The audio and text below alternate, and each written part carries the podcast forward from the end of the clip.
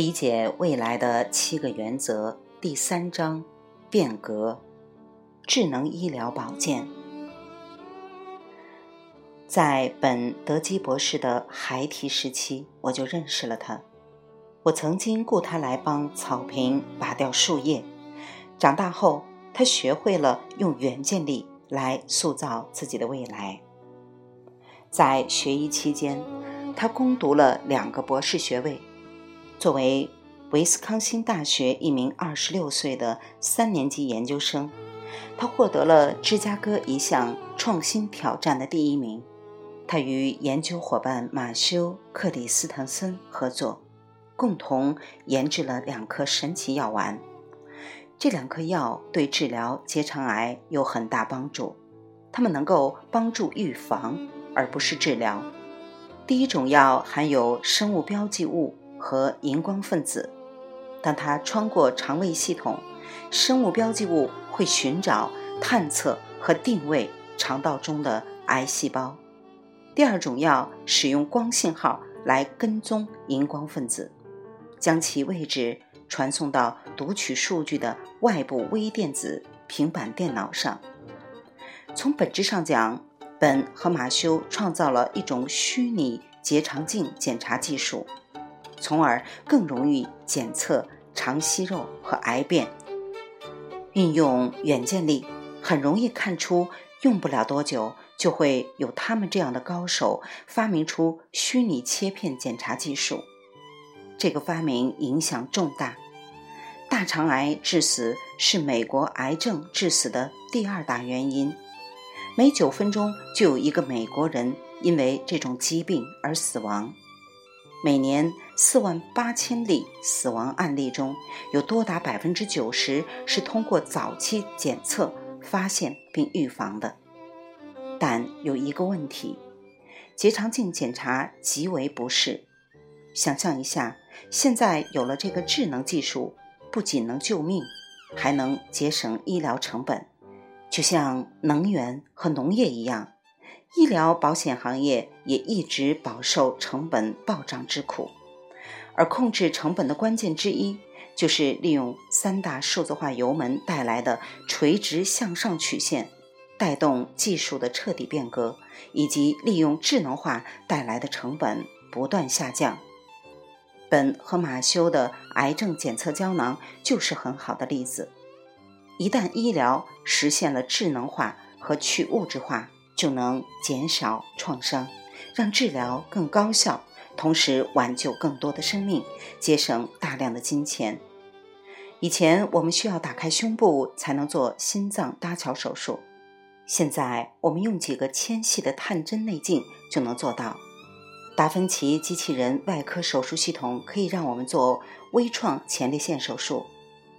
还记得在第一章中，我们练习作为一名发明者。针对婴儿潮的新型商业展开头脑风暴。现在，让我们再练习一次。臀骨骨折是老年人面临的主要健康问题。在美国，百分之二十五的老年人都存在慢性平衡障碍，导致每年有三十万老年人臀骨骨折，而其中近百分之四十的患者在接下来一年内死亡。事实上，在八十五岁以上老年人中，跌倒造成意外是死亡的主要原因。根据人口统计学的数据，我们可以知道婴儿潮这一代即将步入老龄阶段。所以，我们该怎么办呢？如果将智能化应用于鞋内，或者用于研发能够监控和调整平衡的鞋类，会怎么样呢？这种技术已经存在，最初是用来帮助宇航员在月球上行走的。那么，是否能将这一技术应用到老年人的鞋子上？事实上，已经有人付诸实践。Issue，该设备分析整个鞋垫的压力分布，并通过电脑读取，让医生可以诊断平衡问题。如果在穿戴者运动时检测到不平衡，鞋垫会产生触觉刺激来纠正这种不平衡。如果穿戴者跌倒，该鞋可提供自动报警紧急服务。智能化为医疗保健业带来了令人瞩目的影响。利用信息处理材料，我们可以创造出智能床，它能够读取你的体温和心率。同样，有人已经做出了非常类似的东西，一件叫做 Life Shirt 智能服装，它轻便如汗衫，却能够二十四小时收集穿用者的运动、呼吸、姿势和活动水平等数据。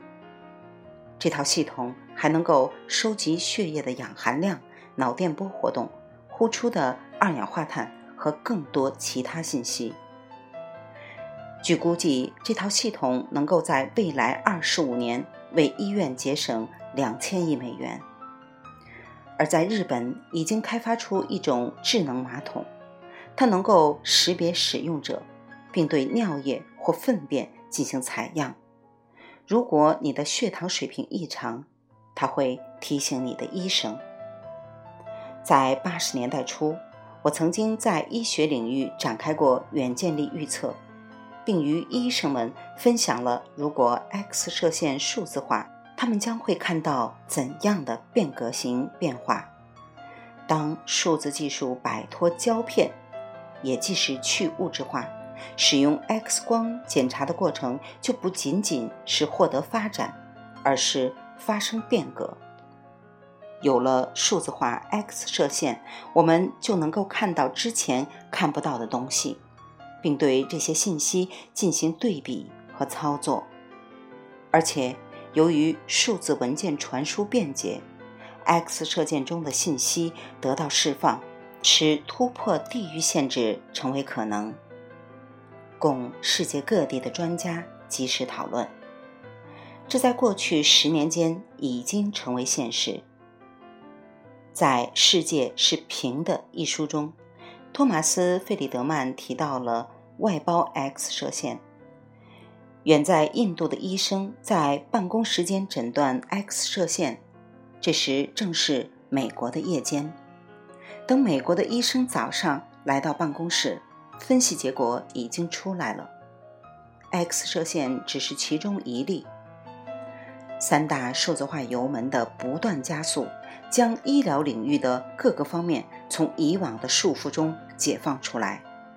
想象一下这样的场景：凌晨时候，你突然惊醒，呼吸吃力，皮肤感觉到了夜晚湿冷的空气。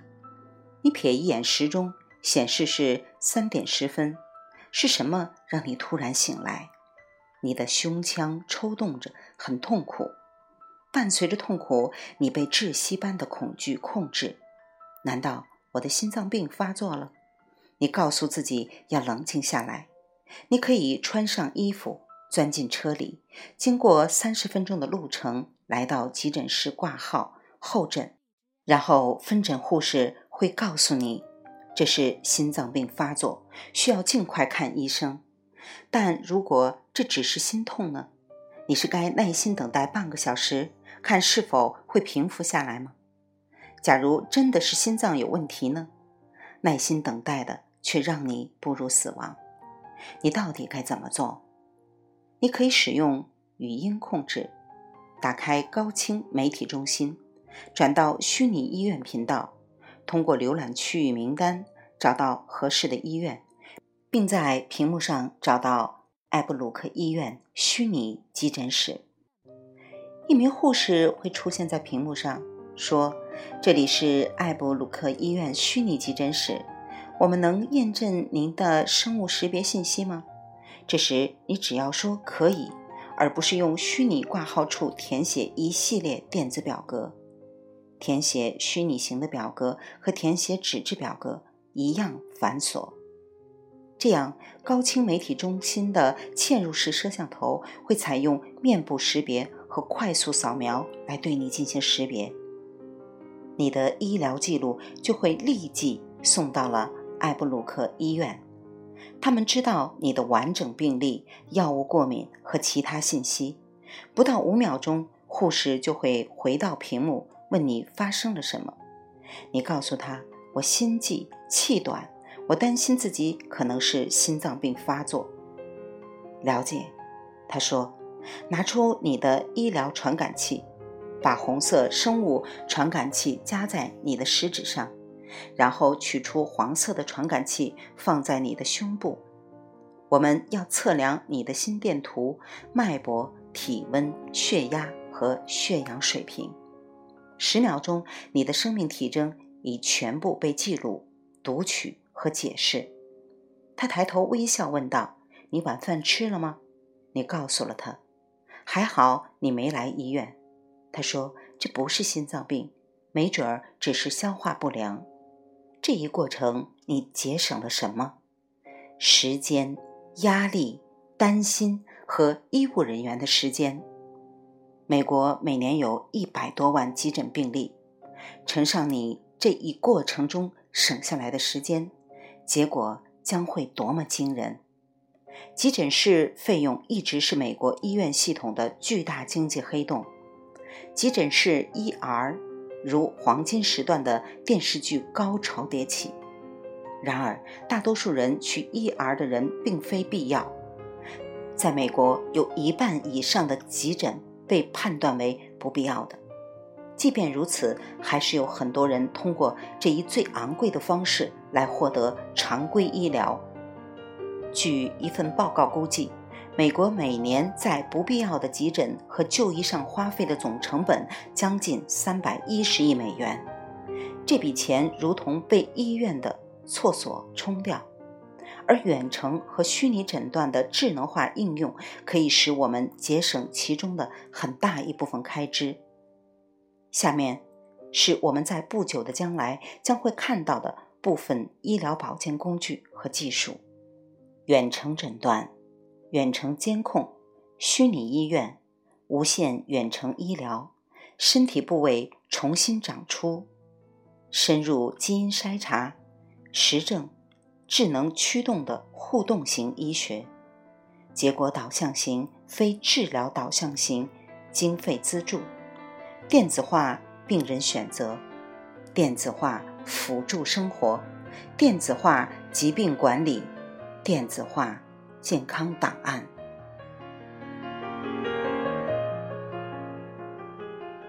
未完待续，来自清音儿语子清分享，欢迎订阅收听。